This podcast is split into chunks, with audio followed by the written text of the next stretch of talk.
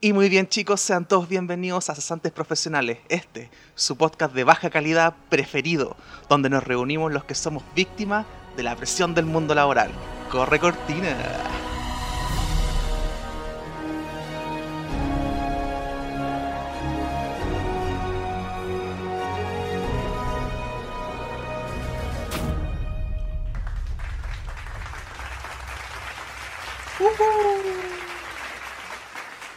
Yes. Odio esa intro. La hice dos veces y me equivoqué. Que odio esas palabras. La voy a cambiar. Eh, ¿Qué tal chicos? ¿Cómo están? Primero quiero saludarlos a todos individualmente y después preguntarle cómo está cada uno. Primero saludando a la señorita Anelich, después a Don Grandón y al máster de máster, el titán, Don Michel Osorio. ¿Cómo están chiquillos? ¿Cómo está Don Michel? ¿Cómo le ha ido su vida? Bien. Creo que. Creo que. Sí, se fue al que- revés. que en un momento Fue al revés, sí, se, contradijo solo.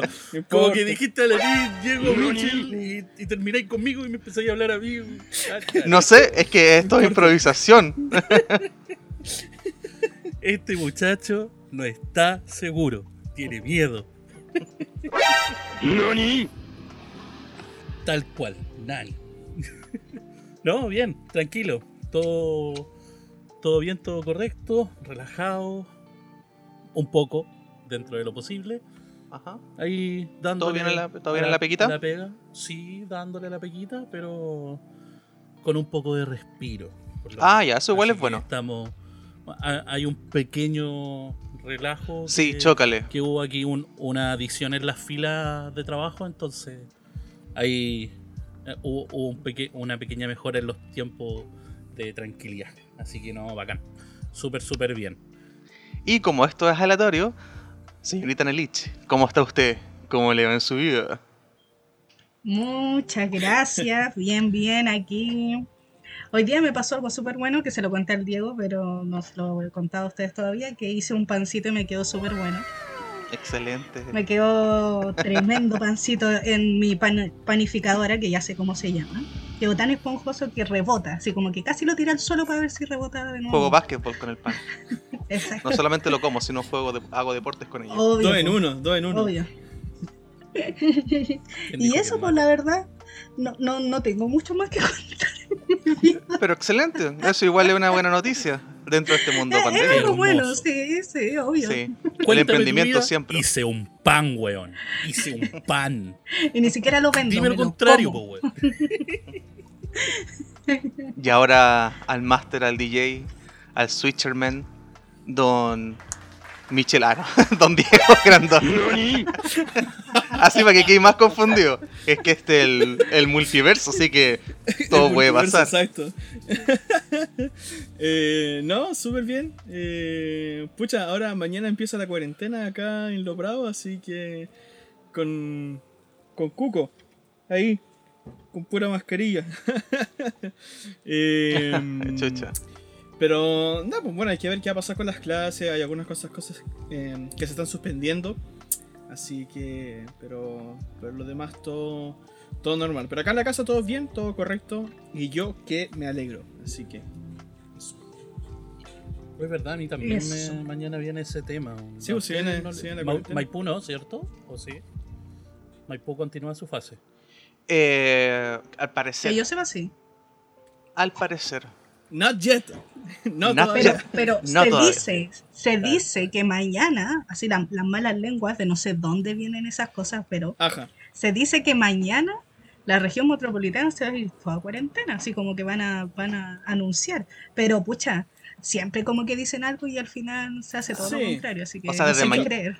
Yo, por ejemplo, Desde- yo no esperaba. importa, no importa, la cuarentena nos ayuda a nosotros a, a tener más público, carajo. Más gente de Sri Lanka que nos, que nos apaña, más gente de Bosnia y Herzegovina, weón. Vamos, carajo. Estamos llegando a Rusia, a los lados más inhóspitos de. Eh, eh, interrumpimos a Don Diego, eh, que, que- que iba a comentar Sí. algo de. No, de- yo acerca de, por ejemplo, de lo que decía Lana, el tema de que eh, de lo que se de lo que se comenta, ¿cierto? Y que en realidad después no pasa. Yo por lo menos esperaba eso, de por ejemplo, de una especie de cuarentena total, ¿cachai? En Santiago. Porque si ustedes se acuerdan, en diciembre del año pasado estaban subiendo mucho los contagios y se venía el verano. Y yo dije, estos Mm. locos, estos, estos ni locos van a dejar salir a la gente. Caso horror. Dejaron salir a la gente, Sí. ¿cachai? Y entonces la teoría era, la teoría era que volviendo de vacaciones venía la cuarentena. Así que Mm. ahora se está cumpliendo de a poco, progresivamente, pero se está cumpliendo la profecía y Nostradamus lo dijo. Silencio eterno.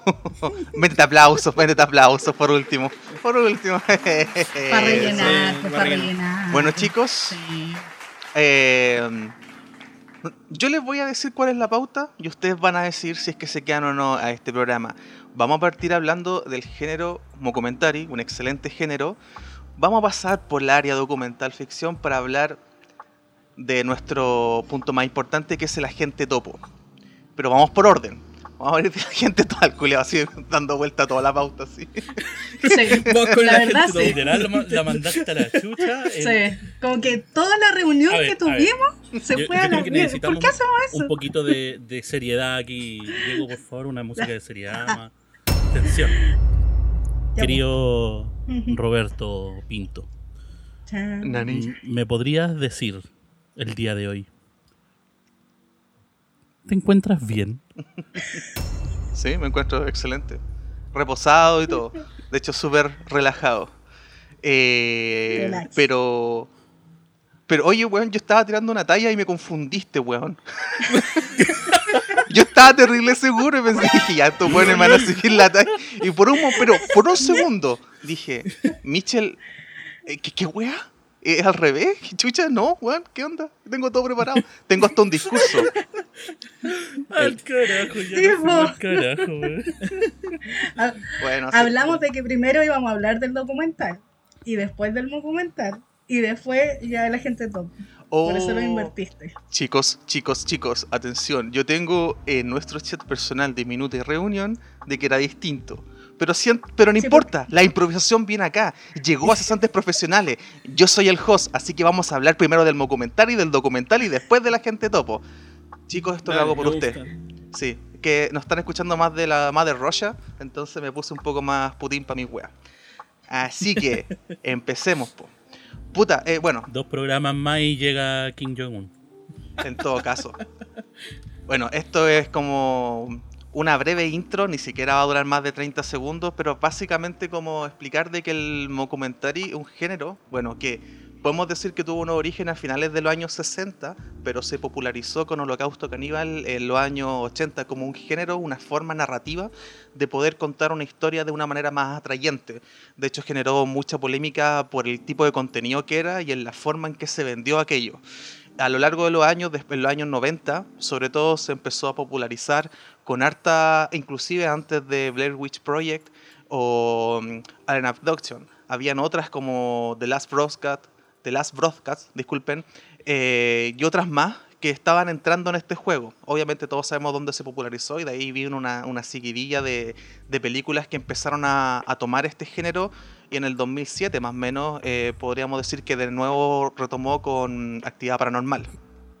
Mm. Eh, y eso fue como lo que catapultó, bueno, hoy en día que este género se sigue ocupando, pero no de una manera mm, tan masiva como lo hizo en su momento. Acá en Chile hay buenos ejemplos también, como Huecufe, eh, del género de horror, y un poco de, de cultura del sur. Chicos, Mm. con respecto al Oye. document- dígame. No, no, sorry, era como, como para reafirmar el tema. eh, ¿Con el holocausto caníbal comenzó el tema? Con Holocausto Caníbal fue como un puntapié grande, como para... Ah, ya, para el como que gen- lo el- catapultó. Como, el- claro, exacto. Se habla siempre cuando Ah. se menciona, o sea, a nivel general, cuando se menciona los orígenes, siempre está esta película como un, como un referente. Después, obviamente, Es que igual fue súper conocida y fue súper controversial en su momento. Claro, por, por- por- por ponerte un ejemplo, que bueno, es que hay una diferencia también con el fan footage y el, bueno, el documentary. El documentary etimológicamente viene como, como del documental eh, y mock, que es como una, una farsa o como una mofa, ah, ¿cachai? Que es como una, Mm. un juego de palabras. Eh, sin embargo, redoble tambores, No tengo, pucha. sorry. no tengo. Se me fue el hilo con la pregunta la de lo que estaba hablando. En fin, En fin. No, pero lo, lo que le quería comentar, ¿cachai? Como eh, dentro como de, de este género, eh, ¿cuáles son las... Básicamente como lo que opinan del recurso y cuáles son su, las películas que han visto o cuáles son las que más como eh, le ha llamado más la atención. Ya, déjame partir yo que soy como el que menos cacha, creo yo. Eh, porque del género como que es súper poco lo que yo he explorado. Aparte que creo que el igual en documentary es como bien popular en lo que es terror y, y ese tipo de género. Claro, soy como más que nada para eso. Es que de hecho tiene una esencia que va de ahí. Claro. Eh, de hecho, sobre todo si pensamos en el, en el holocausto caníbal. Eh, documentales que yo he visto, eh, no estoy seguro si es un comentario, pero creo que cuando lo conversamos, creo que sí contaba que Cloverfield, la primera, Exacto.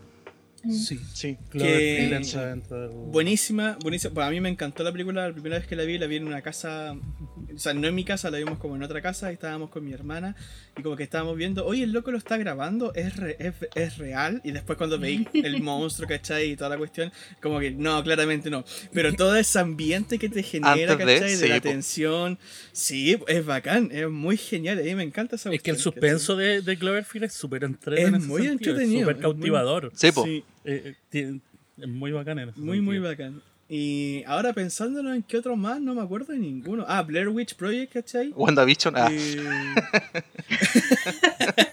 ahí entramos. Inception sobre Inception sobre sí, Inception. po. Una agua muy meta. eh, Mm. claro. Eh, no, pero creo que eso nomás. No, probablemente me acuerde si es que los chiquillos mencionan algún otro conocido, pero es como eso. Es súper poco lo que yo cacho del tema. Don Mitchell, usted, eh, ¿cuáles han sido como las películas que ha visto con respecto a este género? Puta, me, me pasa que el, el mockumentary me gusta, pero tengo un, tengo un tema que, como habrán escuchado en episodios anteriores, por lo menos de la temporada anterior, eh, si es que lo escucharon, yo no soy muy bueno para las películas de horror y weas así. No es lo mío. Entonces, ¿qué que ocurre? La vasta mayoría de mockumentary están basadas en el horror suspenso. Mm, Como lo sabrá Sí. Robert, que es un gran fanático del género. un experto. Entonces, Fanático, experto. eh, en ese sentido, ¿cachai? Eh, eh, es un tema porque me interesa mucho la forma en que está tratado el mockumentary. O sea, Cloverfield lo vi, ¿cachai? Blair Witch Project lo vi en su momento, me cagué de miedo, porque lo vi chico, pero es, es interesante al, al fin y al cabo, por la forma en que está tratado, ¿cachai? Sí, eh, he visto más cercanas, ¿cachai? Eh, como esta, eh, This is Spinal Tap, ¿cachai? Que es como parte de lo que es como el... eh, de Rob Steiner, creo que es. Reiner. No Reiner. Vale, ¿cachai? Sí, eh, que esa me acuerdo que, que, que la trama era como... Era como puro... eh, di- disfrutar esa weá de la experiencia que te entrega el mockumentary en sí. Entonces, saber lo que es como el... eh, saber que está armado, pero a la- al final como meterte dentro de esa trama igual. ¿Cachai? O sea, teniendo el conocimiento al fin y al cabo. Entonces, como, como que sí, disfrut- disfruté ahí eso, ¿cachai? Eh, puta, eh, me vi Rec, me acuerdo en su momento. Perfecto. Eh, obviamente que no era lo mío, pero la vi no es tu igual. mambo. No, no es lo mío, pero sí era. O sea, por lo Fuiste menos Rec, igual. eh, eh, tenía su toque. No hay, hay na- no hay nada que decir en ese sentido. Tenía su toque y vende muy bien lo que hace. Exacto. Eh, sí, me, sí me acerco más a cosas como Borat, por ejemplo, en su momento, weón, cuando salió me encantó. Y también es parte del, del género, po. Borat, eh, Mm. weón, es esencia del- de lo que es como el, la... No sé si eh, sátira cruda, digamos, podríamos decir, sátira negra Sí. casi. Sí, ¿cachai? po, oscura, pero oscura. totalmente expuesta en un mockumentary, ¿cachai? En este, en este modelo de falso documental. Y es súper entretenido por cómo lo hace el personaje de Borat, el Sacha Baron Cohen, weón. Es, es- Claro. Weón, es magnánimo el loco como, como trabaja. Sí. Y weón, ahora en la segunda, loco.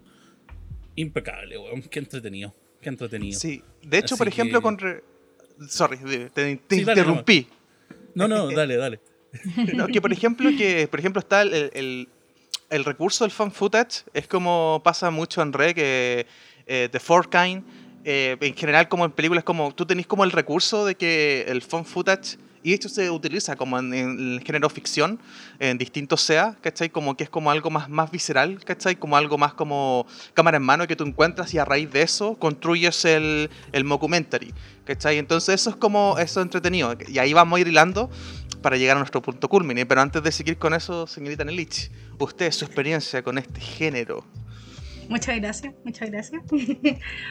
Pucha, el, el mockumentary y el fan footage me encantan. Creo que son unos géneros de terror que se mandan unas películas muy, muy bacanes.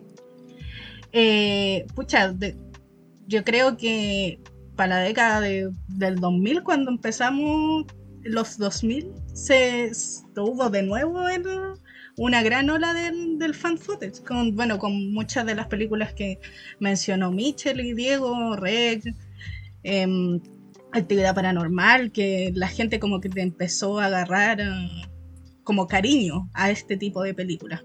Pero a mí, a pesar de que me gusta mucho, el mockumentary me gusta mucho más. Siento que eh, esto de hacerlo como si fuera un real documental es, es muy entretenido. Porque te pareciera como que fuera real todo. y me encanta eso, porque tenía entrevistas a gente que en verdad son actores, ¿cachai? Y es como gente que de verdad es como, sí, me pasó esto. Y bueno, de verdad estamos investigando este caso que nunca existió. Me encanta. Bueno, hay una película que Roberto también la vio. eh, que me, me encantó la película. Que lo voy a decir terriblemente mal. Lo digo al tiro, porque se, es que se llama. Es que eh, eh, tiene el nombre de un lugar. Entonces, el, el lugar es como se, se llaman las cintas de Poughkeepsie. Poughkeepsie. Roberto, ¿tú podías Ah, eh, decirlo mejor? De Poughkeepsie Tape. De Poughkeepsie. Así horrible. Pepsi. Es que, es que tiene un nombre de un lugar, así como un nombre de un remoto. lugar, sí. Sí, ¿cachai?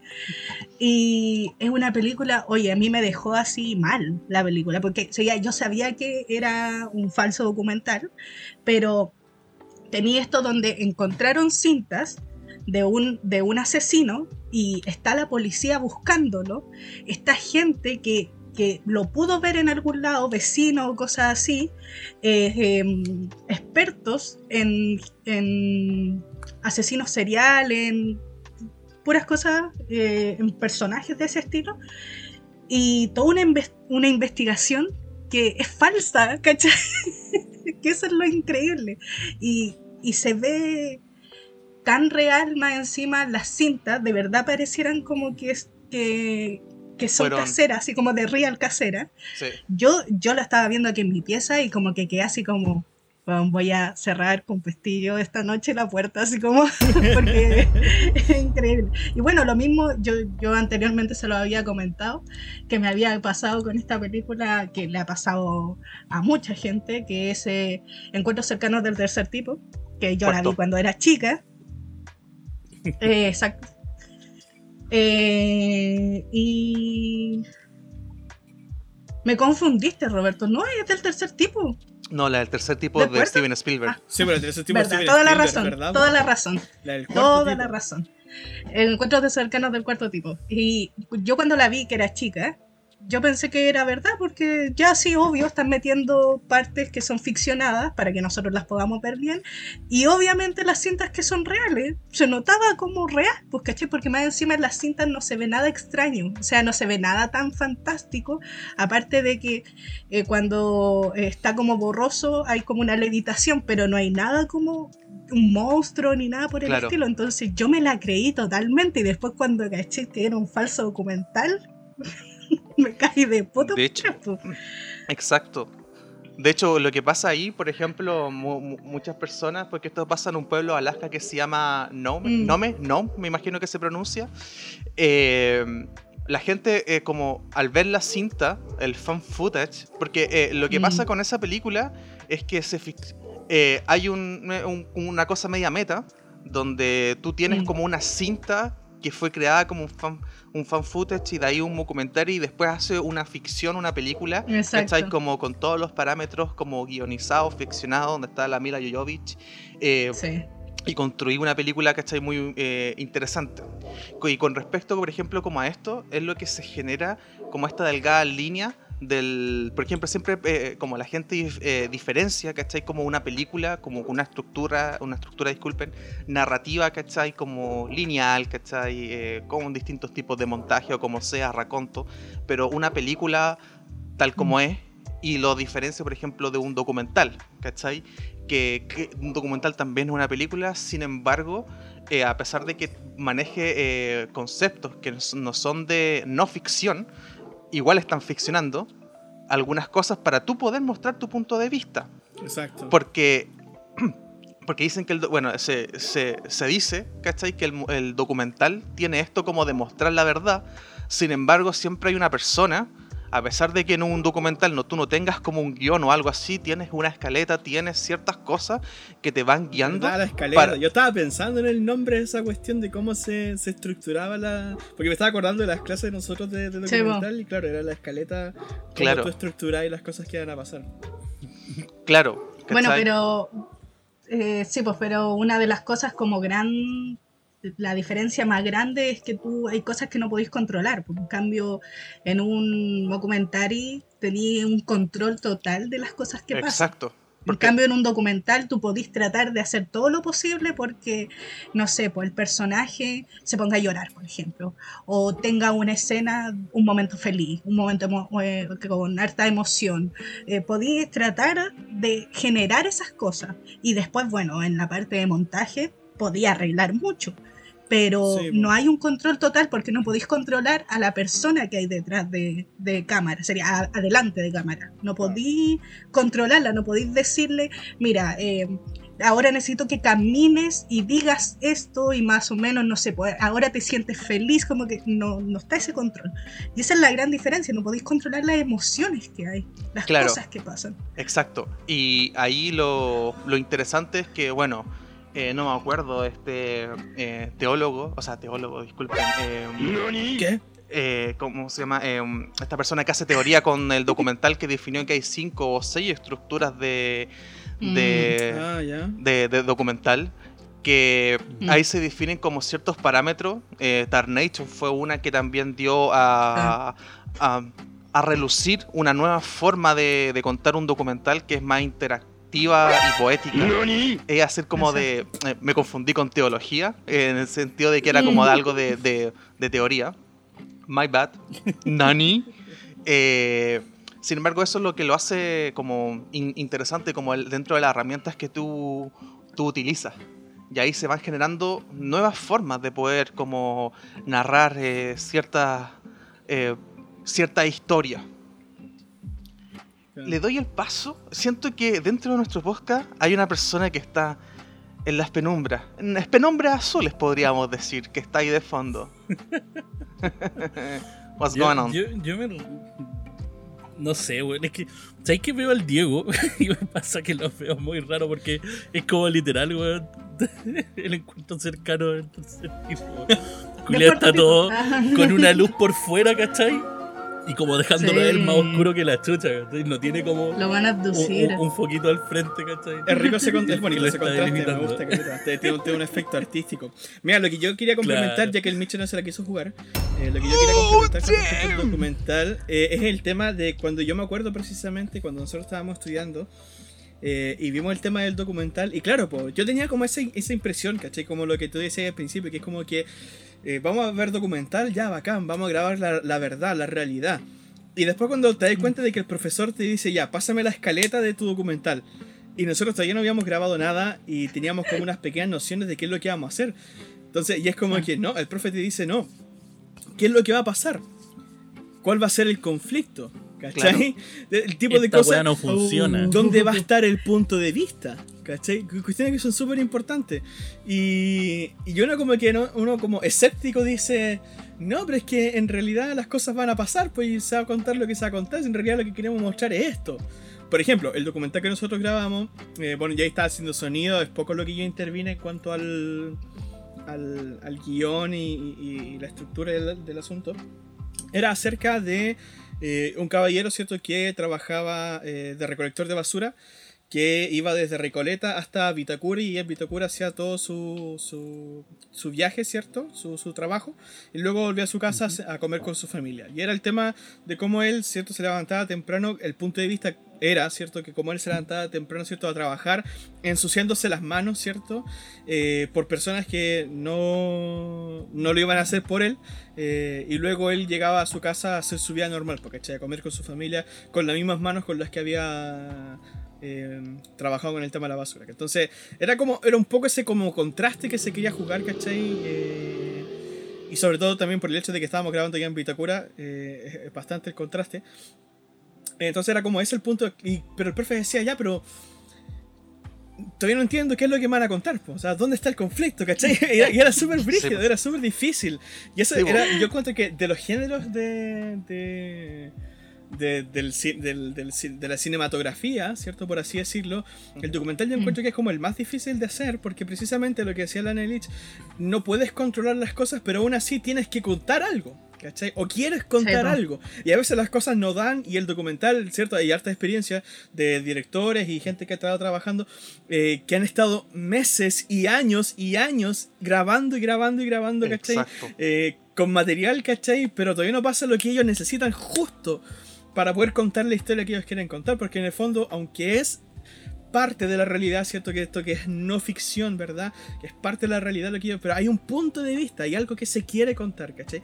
Y eso es cuático porque viene precisamente a quitarte la, la venda de los ojos, ¿cierto? A decirte que en realidad, cuando tú encontrás un documental, no sé, en Netflix o en qué sé yo, donde encuentres tú un documental y quieras verlo, en realidad no es una verdad objetiva, ¿cachai? Sino que es algo que te quiso contar el director o la directora, ¿cachai?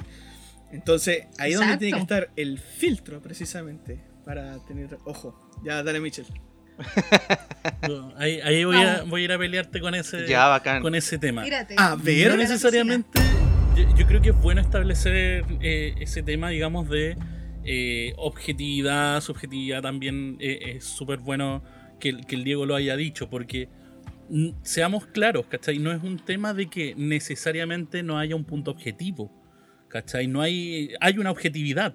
Eh, el tema es que el punto de vista que está tratando, ¿cachai? Establece mejor eh, para llegar, digamos, al, al punto de quiebre, porque digamos, digámoslo tal cual, ¿cachai? Eh, la forma en que se realiza un documental, no todos, seamos claros, hay documentales más experimentales, Sí.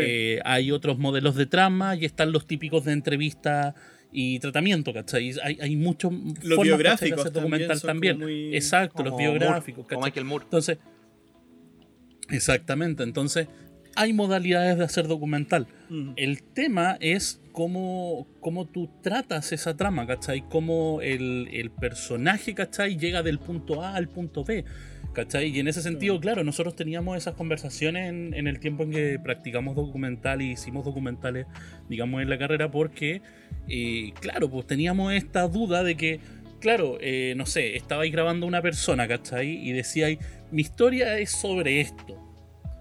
Ya, pero ¿qué significa esto? Así como, no sé, el Pedrito camina de aquí al, al basurero, ¿cachai? Y ya, pues, ¿y qué pasa al, ir al basurero? ¿Cómo se siente al ir al basurero? ¿Qué, ¿Qué pasa por dentro de esta persona al ir al basurero? ¿Qué pasa cuando llega al basurero?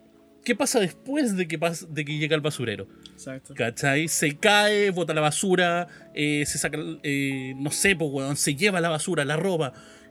Todo eso, ¿cachai? Es parte de lo que uno, como, eh, en este caso, como documentalista, debe tener claro. O sea, uno debe estar preparado para las múltiples salidas. Porque, claro, el documental, como decimos, eh, tiene esta cuestión de que eh, hay un nivel de que no podemos controlar Mm. que es la racionalización humana, que es eh, si está ahí con, un, con una persona, que esa persona tú decís que vaya a grabarla porque estáis haciendo un documental X, y si queréis grabar como la naturalidad, es difícil tratar, Exacto. ¿cachai? Esa o controlar esa naturalidad.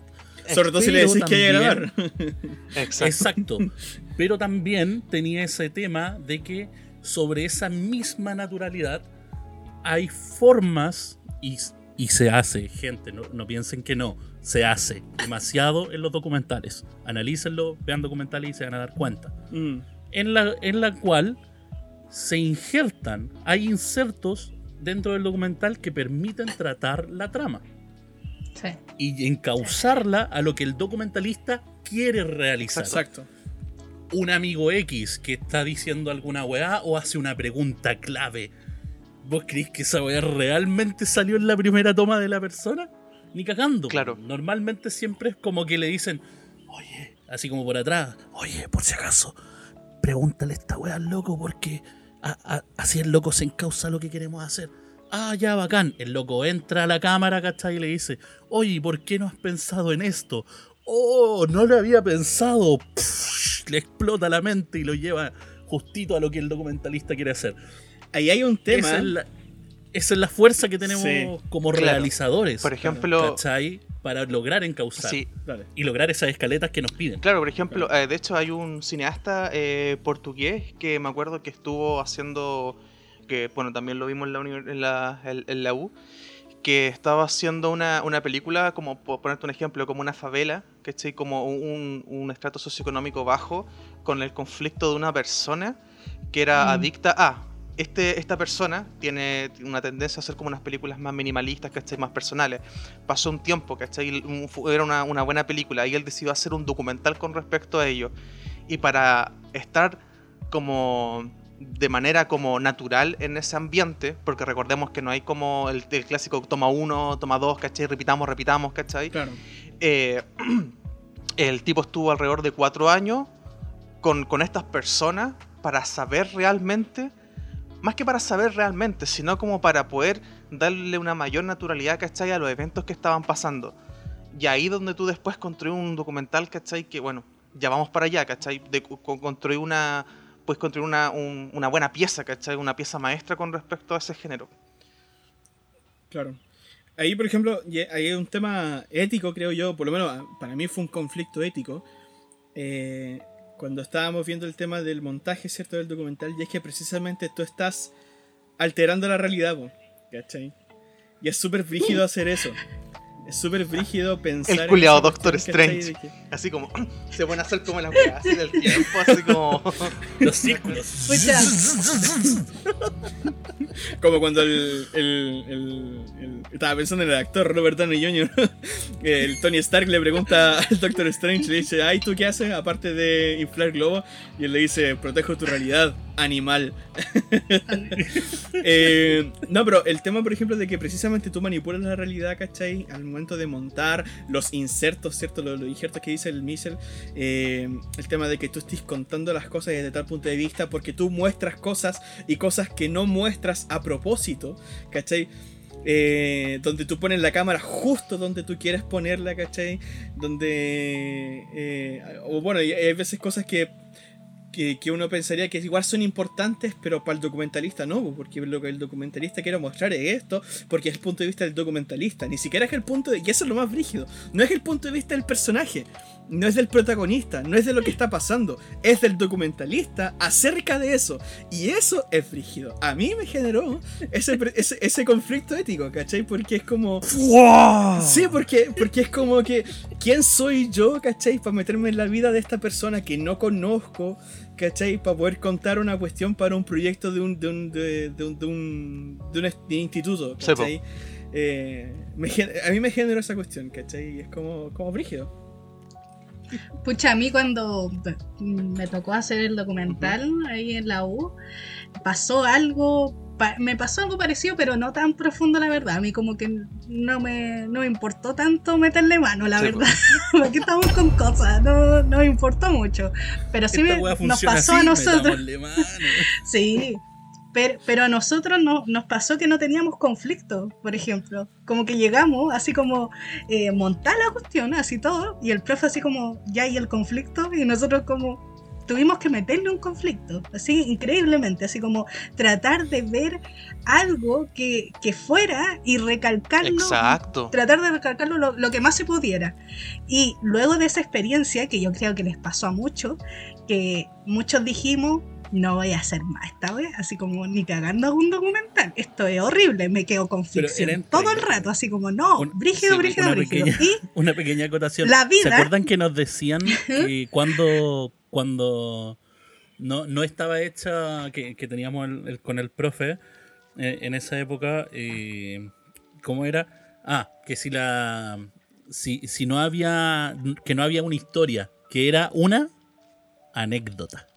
Ah, Ah, claro. Quedaba siendo. Claro. O sea, tu historia no vale, no existe. Es una Oh. anécdota. Es una weá que yo le dije a un weón en la noche, ¿cachai? Sí, sí. Eso es tu historia. Eso es Sí, tu gran historia documental. No existe. ¿Cachai? Eh, Tal cual. Bueno, y gracias a ver toda esta problemática de hacer un documental, porque de verdad ahí yo, y por eso digo que me imagino que la mayoría se dio cuenta de lo difícil que era. Bueno, Mitchell después intentó hacer su proyecto de título de un documental que no le salió por lo mismo, porque es muy complicado en tan poco tiempo también buscar algo más encima tu, tu primer proyecto grande. Súper complicado, pues entonces yo ahí ya dije, ya, chao, no, ficción todo el rato, acá, Ficción. ficción, equipo ficción. No, Y, sal- ficción. y salí de la pega, sería salir de la pega, salí de la U, y lo único que he hecho son weas tipo documental. Qué ironía, weón. Y uno que Es está llorando por hacer documental, weón. Y, estoy- y Yo se está solo metiendo hago en, eso. en tramas de Sí. documental Es y no ha podido hacer ni uno, weón. O sea.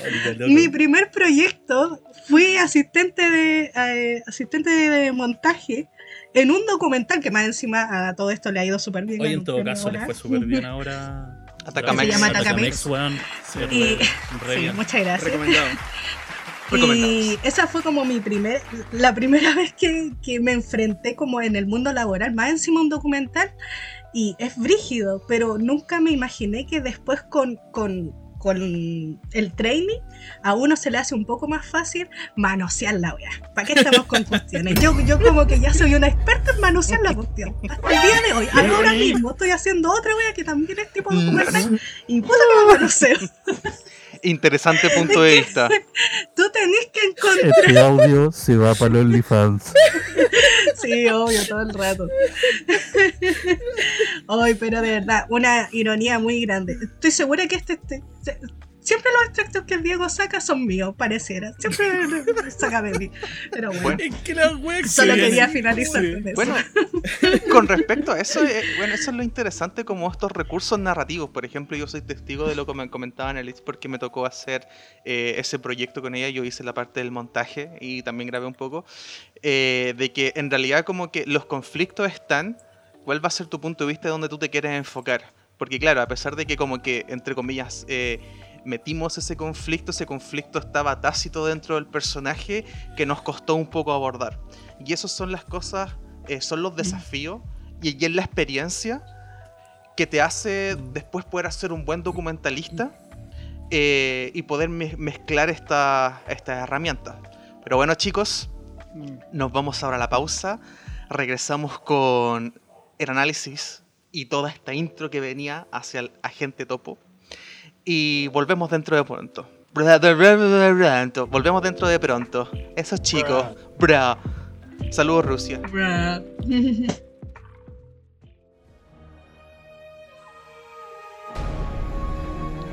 Y recuerden chicos, seguirnos como cesantes profesionales en Spotify, Anchor, Instagram y YouTube. Y recuerden chicos, que en nuestro Instagram están los recomendados de la semana. No se olviden de seguirnos en las redes sociales y de comentar.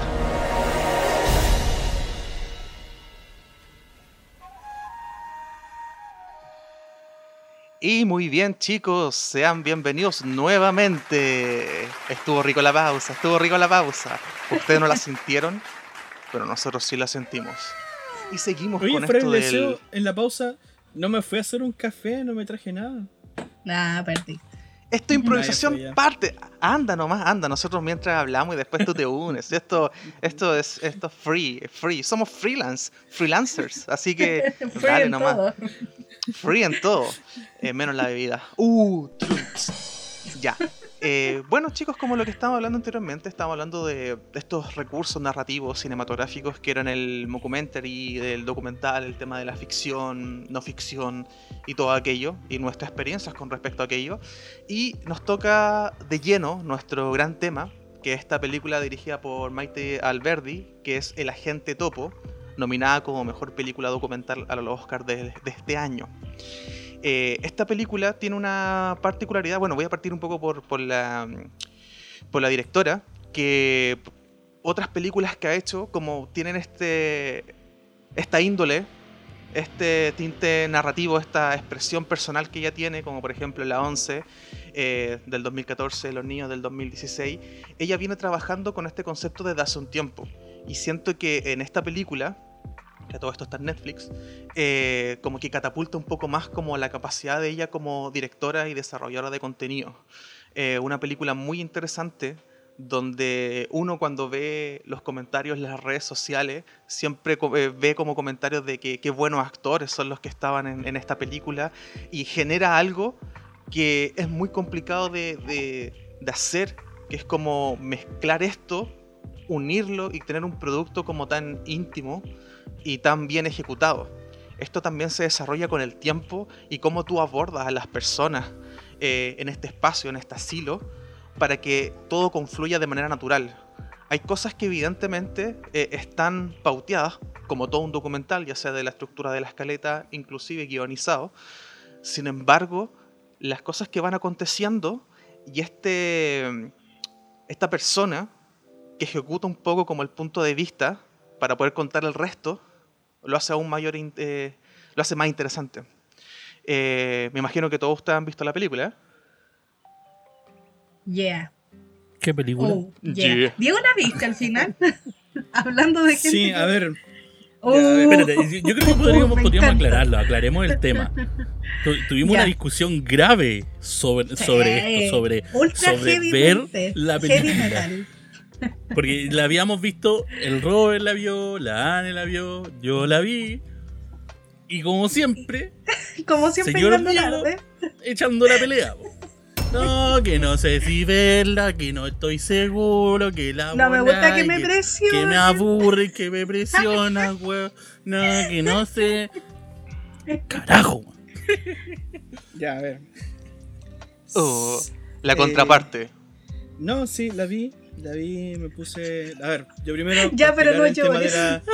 el tema te de quiero, la, el tema de la, discusión de, de la otra vez era que eh, quizá alguno comparte este pensamiento que es que es, es el, el tener que ve- el ver algo cierto por obligación o como porque alguien te lo imponga eh, te arruina la experiencia a menos que lo que precisamente te recomienden sea algo súper bueno y lo logres disfrutar que en este caso yo reconozco que Exacto. sí fue el tema de, de este documental me gustó bastante y la verdad es que y yo por eso que doy como el tono más sensible la verdad es que a mí me tocó me tocó muy brígido le lloré harto Oh. harto harto porque también eh, tengo el tema de que hace poco falleció mi abuelo entonces fue muy muy muy sensible Ujú. y, y nada eh, me, me tocó harto entonces eso eso es lo que lo que tengo que decir al respecto Pero que, que es, es bueno, o sea, yo, yo, yo le lo decíamos el otro día con, con el Diego cuando, mientras lo estábamos conversando, digamos, en, en nuestra reunión de pauta.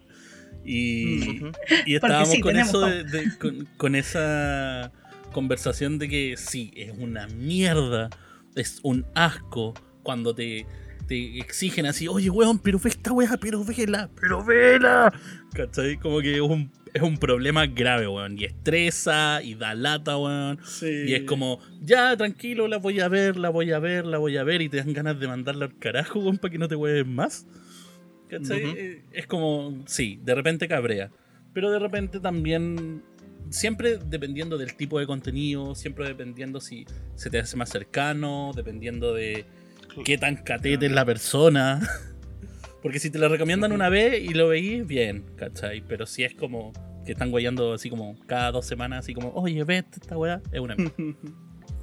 Yo creo que, por ejemplo, la sensibilidad, bueno, eso es lo que lo- logra el, el séptimo arte, es como las sensibilidades que uno tiene. Hay películas que no necesariamente apuntan como a una emocionalidad, ¿cachai? Como, como lo puede ser una película romántica o de un drama más de otra índole. Y eso es lo, lo entretenido. Uno entra a ver una película con una cierta expectación y a ver qué, qué logra en ti, ¿cachai? Qué emana, porque de alguna forma tiene que provocarte algo. Eh, bueno, como mencionaba Diego, como esto, pues como te toca más de manera personal por los acontecimientos recientes que has tenido, Mm. pero hablando así como en general como de, de- de la película y de lo que veníamos conversando anteriormente, eh, ¿qué, qué te parecieron esos términos? ¿Qué cosas te parecieron como eh, buenas, interesantes? eh, el desarrollo de los personajes, ¿qué, qué fue lo que... Y bueno, y, por- y si sientes que realmente está, está justificado su nominación. Eh, yo creo que, a ver, lo que pasa es que el documental este eh, lo encuentro bien completo en el sentido de que tiene como muchos elementos de muchas cosas. Tiene un conflicto súper grande, súper marcado, que a la vez va ramificando en otros mini conflictos, ¿cachai? Que eso es lo bacán también. eh, Sí. y, que se, y que se van resolviendo. Universos. ¿Cachai? Eh, tiene partes cómicas, tiene partes muy, muy sensibles, que es cuando ya está cerca del final. eh, tiene partes impactantes. eh, yo también en un momento, eh, nosotros dentro de nuestras actividades de la iglesia también fuimos eh, en una ocasión, creo que en más de una ocasión, si no me equivoco, eh, fuimos a un hogar de ancianos y también nos tocó ver esa realidad desde ahí, desde cerca. eh, Ujú. y, y tiene que ver precisamente con tocar una fibra muy muy sensible eh, que es el tema de nuestros adultos mayores y el cariño y el cuidado que eh, nosotros las generaciones más jóvenes le damos, la atención que nosotros le damos, eh, porque todos los que estaban allá, y esto era como una de las conclusiones que llegaba, spoiler alert, por si alguno no lo ha visto, la conclusión a la que llegaba el protagonista, ¿cierto? Al final era que todos se sentían solos, porque no los iban a ver. Y, y por eso es que también me tocaba a mí de manera súper sensible porque el tema de mi abuelo fue justo ahora en tema de pandemia y, y claro, me hubiese encantado también por haber estado con él más tiempo. eh, me duele mucho también el no estar con mi abuela, ¿cachai? Ahora. eh, y quizás cuando se pueda estar, porque ahora que pasamos a fase 1, ¿cachai? Acá en Santiago es más, más complicado y en Temuco también están allá en la misma cuestión, entonces es súper difícil. Pero fuera del tema de la sensibilidad, eh, fuera del tema de la sensibilidad y de lo que me toca a mí personalmente, eh, encuentro que está tan completo que tiene como todas esas cosas, pero a mí me dejó eh, desde el punto de vista como audiovisual eh, como bien pocho, así como cuando te sirven como una buena comida, ¿cachai? Y tú quedas como satisfecho, a mí me generó como esa, esa sensación. Que es como que tiene... Como redondito. redondito, ¿cachai? Que tiene como una cosa bien estructurada, ¿cachai? Me- el, el principio, ¿cachai? Tú lo sentís súper ficcionado, ¿cachai? Por todo el tema del casting que generan, del llamar, ¿cierto? Al, al- La cámara, cómo al- está todo. Claro, la cámara, cuando muestran el micrófono y toda esa cuestión, ¿cachai? Pero luego de eso, cuando te, te- esa, ese universo que te, que te generaron, comienzas tú a, in- a in- a- a sumergirte más profundamente. Eh, lo demás es muy orgánico, muy, muy orgánico. Y tiene que ver precisamente con eh, la estructura, ¿cierto? Eh, Que seguramente le dieron al, al asunto. Una estructura que también encuentro que fue súper inteligente en cómo, en cómo lo llevaron para poder generar lo que querían generar. Y, y toda, la, y toda la, la parafernalia del tema del espionaje, todo eso lo encontré maravilloso. Lo encontré muy, muy genial. Así que esa es como mi nota. Bacán, po. Yo le doy un 10 de 10, sí. Un 10 de 10. Y usted, señorita Anelich, en base eh, a lo que se ha conversado anteriormente, ¿qué, qué, qué opinión le merece lo nuevo de. Master Verdi?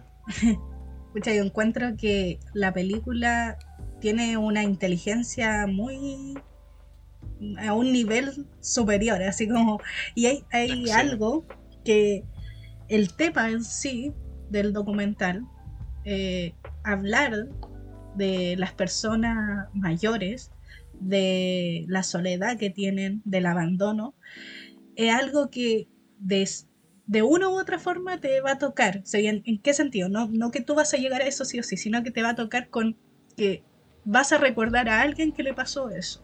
O vas a pensar que, pucha, me gustaría que esta persona no llegara a esto, como que te va a tocar de alguna forma a ti. no importa si es menor o en mayor grado. Entonces, cualquier persona que lo vea se va a sentir eh, sensibilizado con esto. Yo, puta. Ustedes cachan, pues. Yo lo vi y como tres llantos me pegué entre medio de la, de la película. O sea, ni siquiera con el final. Sobre todo cuando estaba, bueno, ya hablamos del spoiler aquí. Que quiera seguir escuchando, se lo va a tener que mamar. Eh, sobre todo con, con, con esta señora que, que pedía que viniera la mamá a buscarla. Y yo estaba así como, ah, chucha, así como, las lágrimas, así como. oh. Y es porque siempre te va a recordar a alguien, no. Bueno, yo no tengo familiares que estén en asilo, pero sí tengo familiares muy ancianos, pero son autovalentes. Entonces, eh, igual de cierta forma uno piensa, pucha, bacán que no estén así, o ojalá que en algún momento no pase. Y, y también te cuestiona, dice, estaré eh, tomándole atención a esa persona lo suficiente que se le merece. Exacto. Y, y- y son muchas cosas que te vienen y, y te llega, porque más encima, Mm. eh, ya ahora viene esta otra parte de que todos envejecemos. O sea, que todos podríamos llegar a eso. Y eso es lo, lo- lo más terrible. Y yo creo que cualquier persona que lo vea sería, o sea, si me pillo con alguien que vio la película y me dijo, no, a mí como que no, no me llegó o algo, es como, o sea, eres un Inhumano. robot. Así como que inhumano. así, sí, porque es algo muy sensible, demasiado. Sí. Y lo otro, que ya va con un tema de la realización de, de la película, eh, la inteligencia al- de la directora al hacer que eh, poder hacer como que una persona va, que eso es lo más increíble, como que tenemos al personaje principal, que es el agente topo, que este anciano que va a investigar, que más encima se le da un propósito a él, Exacto. porque, Sí. más, porque eso es lo otro, ¿cachai? Cuando, cuando uno llega anciano, muchos pierden el propósito de, de la vida, ¿cachai? De, de qué haré ahora, Se qué, qué hago, con, qué- exacto, la, el sentirse inútil. Entonces, esto, verlo reflejado en él, Son es increíble, ¿cachai? Sí, y, y, y jugar con eso para darle un propósito mayor a lo que él está haciendo. Y, y eso, eh, generarlo para, es como el, el, el puntapié para mostrar lo que tengo acá sin estar diciéndole, porque es un documental, ¿cachai? Ahora ya vamos como que, sí, se ha hablado mucho de que oh, eh, qué bacán los actores, que esto, uy, las locaciones como la y todo, y oh, wow, todo esto ficcionado, cuando no es así. ¿cachai? Sí, tiene, le, le metieron cosas ficcionadas para poder hacer un arranque, Exacto. pero sigue siendo un documental, ¿cachai? Ya podía, a lo mejor si te ponía a buscar el agente topo en, en, en página y todo, podría encontrar que en algún momento se le dice como docuficción o cosas así, ¿cachai? Pero porque tiene unos toques al principio, pero no es algo ficcionado, ¿cachai? Lo que hablábamos en delante, un documental siempre va a tener el punto de vista del realizador y siempre esa persona va a querer generar algo, ¿cachai? Exacto. y va a manipular eso de una u otra Exacto. forma. Entonces aquí pasa eso, pero puta que lo hace bien. Put- de verdad me, me saco el sombrero y yo siento que sí está bien su nominación. Mu- a lo mejor eh, personas piensan que, que es mucho, no sé, pero esa sensibilidad yo creo que fue inteligente en decir qué cosa nos puede afectar a todos. ¿Cachai? Mm. ¿Qué, qué, qué tema nos cae a todos? No importa quién sea ahí. Te va a tocar igual, de una u otra forma. Este es un gran tema para, para decir esto.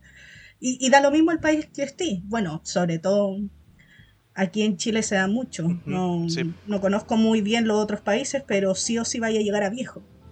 O sea, ya empecemos como por eso. Entonces ya de alguna u otra forma te va a tocar. No, y eso es increíble.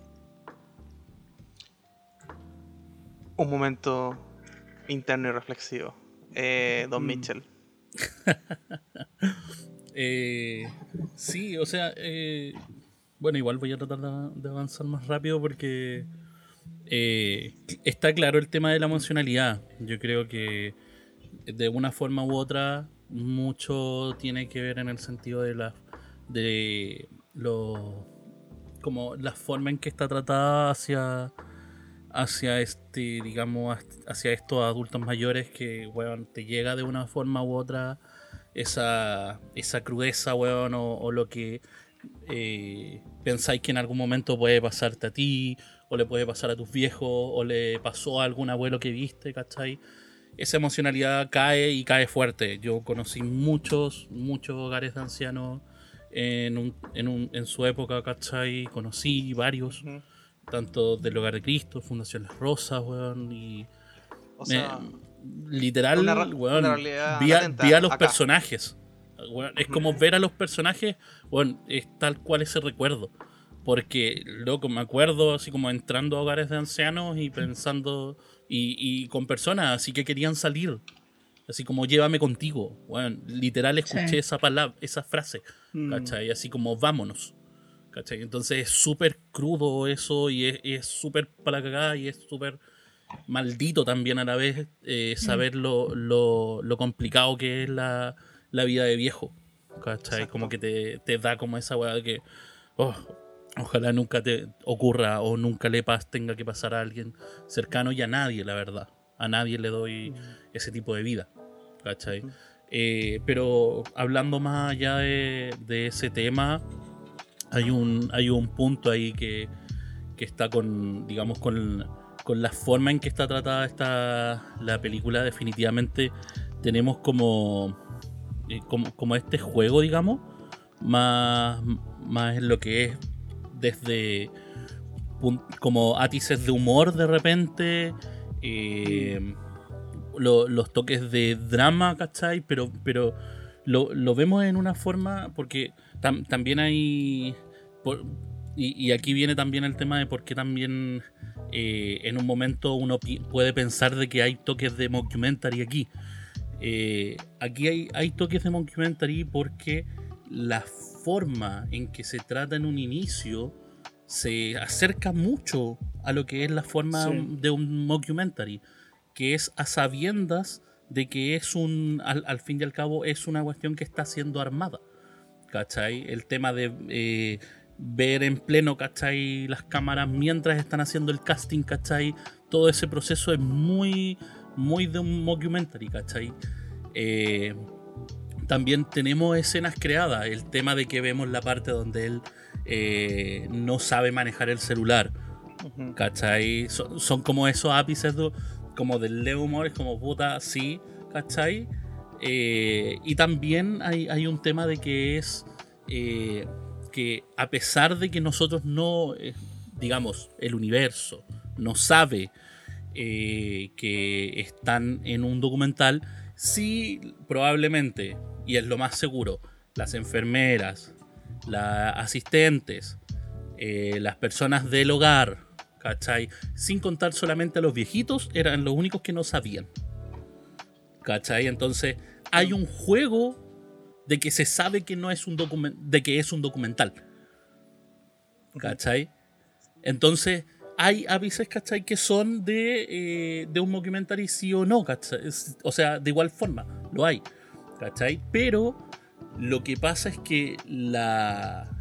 En, en la forma en que se desarrolla la trama, eh, como después del, del primer acto, digamos, ¿cachai? Mm. y cómo entra en este como en este en este en esta investigación ¿cachai? y cómo él se empieza a meter en su personaje de investigador ¿cachai? Eh, empieza a lograr como los objetivos y a encontrar a las personas y empezar a conocer otras personas y armar otras tramas ¿cachai? Es- eso es lo que genera después el documental pleno ¿cachai? A pesar de que ya se sabe que es un documental, a pesar de que la- tal vez los cargos grandes del hogar hayan sabido que es un, docu- de que es un documental, que esos pueden ser ápices de mockumentary, aún así la forma en que se trató, ¿cachai? Que es súper inteligente en ese sentido, la, la- yo le diría documentalista plenamente porque eso es.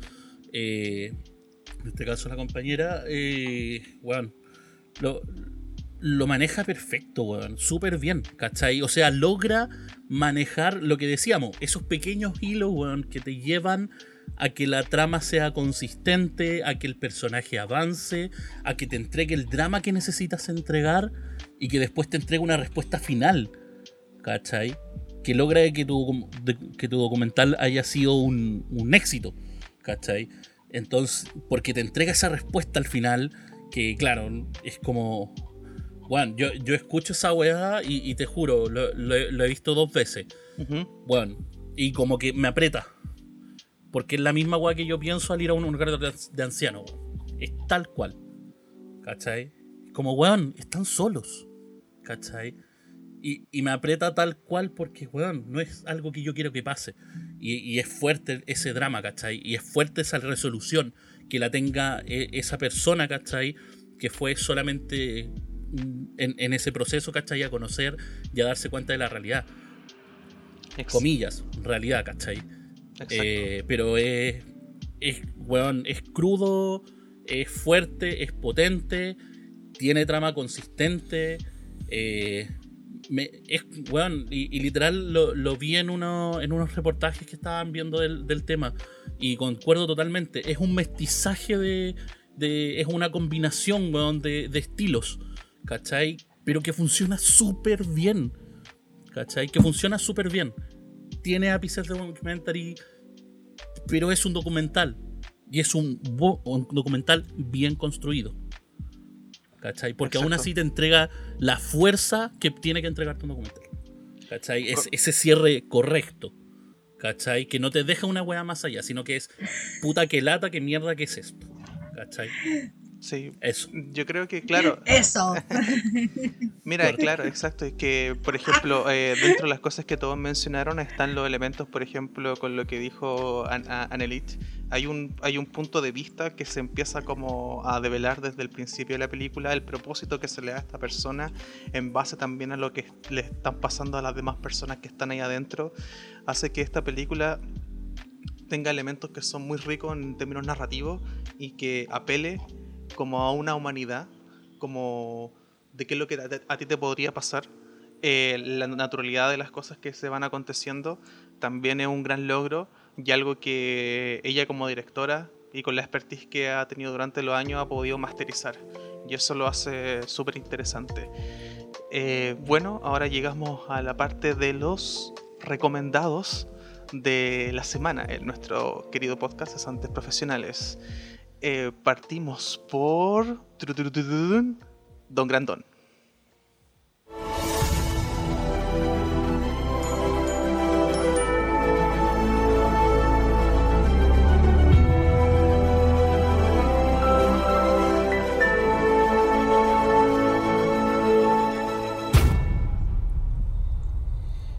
Ya, eh, a ver, yo el es un documental lo que yo voy a recomendar. eh, es el primer documental que yo recuerdo haber visto, yo en realidad tengo muy mala memoria.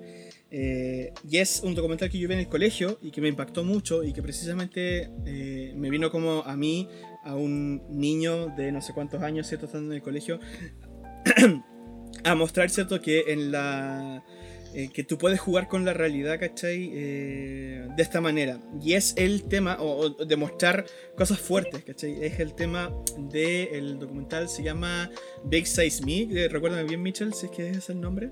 Super Size Me. Super Size Me. Eh, Mm. creo que en español es como mi talla más grande, algo Sí. así. Y este es un documental súper, súper conocido. eh, donde precisamente acá un, un- loco, ¿cierto? Eh, se propone el comer todas las comidas, ¿cierto? En un McDonald's eh, y ver cuáles son los efectos que tiene eso sobre su cuerpo. Y es frígido como ver cómo prácticamente él eh, atenta contra su vida porque se pone mucho en riesgo, eh, cómo le sube el colesterol, cómo sube de peso, cómo le bajan las ganas, ¿cierto? De, hacer las cosas, eh, su productividad física y todo ese tipo de cosas. eh, y el cambio de vida que él tiene es muy, muy brígido y por lo menos a mí me generó como ese impacto. Y por eso yo lo recomiendo porque tiene como también como este, este, esta cuestión bien sensible en el sentido de que fue como de las, de primeras cosas que yo vi y que lo tengo como aquí bien en mi retina. Excelente. Señorita Nelich. Me- Oh, Buen documental, estimado Diego. sí. Eh, bueno, yo voy a recomendar. Chan Chan. Ah, Voy a recomendar un, sus un propios propios efectos especiales. Sí, sus Obvio, efectos sí. especiales. Si no te ponen efectos especiales, uno se los tiene que poner solito nomás. Pues yo no tengo un chan chan, pero eso te puede servir. Sí, no, no es lo mismo, no es lo mismo. Pero bueno, lo intentaste. Eh, no, yo voy a recomendar un documentary en- eh, de la rama esta del fan footage. Es chileno para Déjale. eh, hace- ir por lo nacional. es una película que se llama Huecufe, el origen del mal, una, una película de, de terror o ficción. Y eh, se trata de una, una periodista, bueno, una estudiante de, perio- de periodista, que lo que quiere hacer es, es su, su tesis, me parece que era. Ajá, sí. Eh, y va a Chiloé con su novio porque quiere ver eh, el misterio detrás del trauma. ¿Cuál es la real historia detrás de todo esto? Porque es un, un, eh, esta fantasía que se tiene allá de un personaje eh, que no existe en verdad, pero ella lo quiere llevar a, algo real que está pasando, que pudo haber pasado un misterio en cuanto, no sé, a, a alguien real que pudo haber estado haciendo, eh, eh, pro- em, atacando mujeres. Eh, o, Cumpliendo el rol de Trauco. Exacto, ¿cachai? Como que hay algo detrás. Entonces ella va con su novio eh, pensando en que esto va a ser como la, la- su gran descubrimiento y se empieza a dar cuenta de un, un gran misterio colectivo y algo, y algo que lo está como aferrando a todos a, a- a algo más allá de, de, lo real, ¿cachai? Y, y- y algo que todo el mundo pareciera como que sabe, pero en verdad no sabe, ¿cachai? Entonces ella se empieza a volver esta típica persona que es como, tú llegáis a este pueblo, acá a las chuchas del mundo, a eh, tratar de descubrir algo que nosotros no queremos desenterrar, ¿cachai? Entonces, eh, bueno, y esto al ser un, un, un fan footage, se supone que son eh, unas cintas que eh, se encontraron. Ella va grabando la experiencia, el viaje, las entrevistas que va haciendo a la gente, este, este comportamiento extraño que hay, hasta eh, ver qué es lo que está sucediendo aquí. Bueno, no cuento más, pero eso es como lo, lo que es, es una, es, un- es una película chilena, se estrenó en el 2016. Yo la vi por primera vez en el Festival de Cine de Horror eh, aquí en Chile, en Santiago, y bueno, de verdad es una película muy buena. Sería, es que lo, lo bacán es que eh, tiene eso que siempre nos hablaron en la U, que es darle algo, un- una pertenencia a donde tú vives, ¿cachai? Que es Chile. Tú Mm. tenés que darle cultura, ¿cachai? No puede ser algo tan genérico, no puede ser algo estadounidense, ¿cachai? Y eso es lo que tiene, tiene la película, que mm, lamentablemente muchas películas de terror fallan en eso, que siempre se van para el lado americano, ¿cachai? Que es América del Norte, que no es aquí América del Sur, ¿cachai? Y lo bacán de esa película es que tiene eso, esa, eh, eso que tú decís, sí, esto, esto es algo de acá, ¿cachai? Esto es algo que yo conozco, algo que se me contó. Y eso es lo más interesante de la película. Una muy, muy, muy, muy buena película chilena. Así que, bravo, bravo. Eh, bien gala- galardonada esa película eh, en, en distintos Sí. festivales de horror a nivel latinoamericano. Don Mitchell. Sí, eh, pucha, yo voy a volver a, a lo americano. Chan, chan. Pero, Hablando de Hablando eh, de. Pero- Americano. Sí, me, me voy a ir con, con Mockumentary, estuve pensándolo harto y creo que eh, un documental o falso documental que se puede disfrutar al- harto por el tipo de contenido que tiene eh, Sam Still Here, que es un mockumentary donde vas- está Joaquín Phoenix, Ujú. ¿cachai? Que él se, presenta como, como sí mismo, ¿cachai? Ah, En la época del 2010, por ahí, o sea, perdón, 2009, donde este, este weón, ¿cachai? Joaquín Phoenix, o sea, Joker, para que, quienes no lo conocen de otra forma. Un genio. Eh, eh, este loco en esa época, ¿cachai? Luego de realizar una película que era eh, Two Lovers, si no estoy mal, eh, luego de realizar esa película estuvo en una entrevista con Letterman, con David Letterman, eh, con- conocido, digamos, entrevistador gringo, eh, eminencia en esa, en esa índole, el loco como que le dice, weón, estoy chato. Estoy chato de actuar, estoy chato de esta weá, me interesa una mierda. No quiero actuar más. Y me voy a dedicar a otra weá. Y este loco eh, es como la- el proceso del mockumentary es desde ese momento hasta que intenta lanzar su carrera como rapero. Mm. Ah. Entonces, se- literal, es eso, es LOL, tal cual. El tema es que eh, luego de hacer esa declaración, Fénix eh, mantuvo el papel cada vez que salía. ¿Cachai? Por, por el proceso que estuvo haciendo el mockumentary. Hasta que se presentó nueva, creo que si no estoy, se- porque lo vi hace mucho rato, eh, se presentó nuevamente en vivo y eh, tuvo como esta eh, vuelta de, de lo que es el ¿cachai? Y después, obviamente, contestando de que no, no era hueveo, ¿cachai? Y toda la wea. ¿cachai? Y hizo como todo ese proceso. Pero, weón, el hecho de que lo haga, ¿cachai? El hecho de que diga, pico, no quiero ser actor, quiero ser rapero. ¿cachai? Y, weón, ap- aparecen, ¿cachai? Eh, ¿Cómo se llama? Eh, Pitiri, ¿cachai? Que, que son, weón, personas del mundo del rap gringo y súper reconocidas, ¿cachai? O sea, personas de la época real del hip hop, ¿cachai?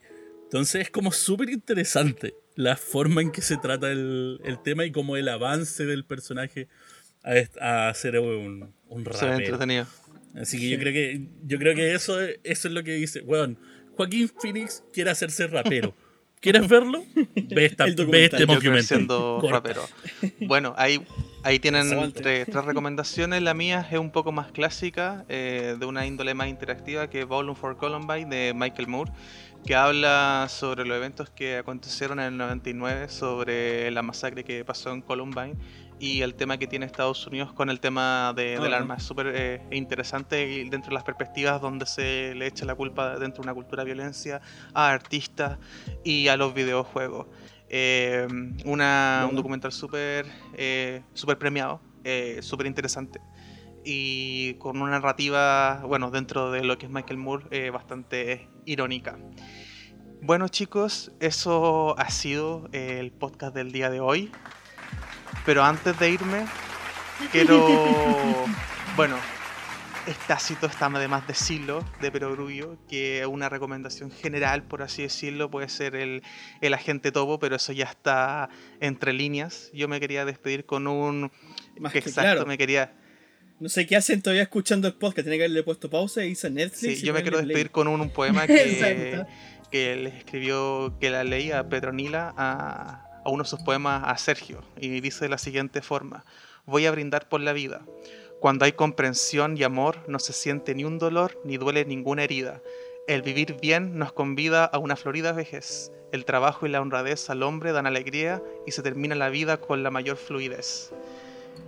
Una linda frase para cerrar este podcast y con un lindo documental como es El Agente Topo. Vamos Maite Alberdi con ese Oscar. Vamos que se puede. Vamos Chile. Así que eso. Ay, ¿te imaginas? Todo esto te imaginas si gana el Oscar Chile. Yo voy a quedar así como me estáis weyando tres seguidas, así como. Sería tres seguidas en el sentido de que las últimas dos veces salimos y ganamos, y ahora de nuevo, así como que, wow. Chile me sorprende cada día más. A Cortita, veces para ¿ustedes mal y a creen veces que para pueda bien. ganar el Oscar? Está complicado. Sí. Está complicado. Yo no sé cuáles son los Sinceramente, que están nominados. Sí, a, a mi forma de verlo, yo creo que no. Es muy buena, muy buen documental, pero no creo que lo gane. Yo creo Soy- que soy podría sincero, ganarlo, pero está complicado. Yo creo. Bueno, como es una apuesta. Sí. Al menos yo creo que sí. Si lo gana, Démosle, démosle. Démosle. bueno chicos, con eso cerramos. Espero que estén bien. No se olviden seguirnos en nuestras redes sociales. Oh, yes. Y nos vemos en un siguiente capítulo de Susantes Profesionales. Nos vemos. Hasta la próxima. Show. Nos, nos vimos. vimos.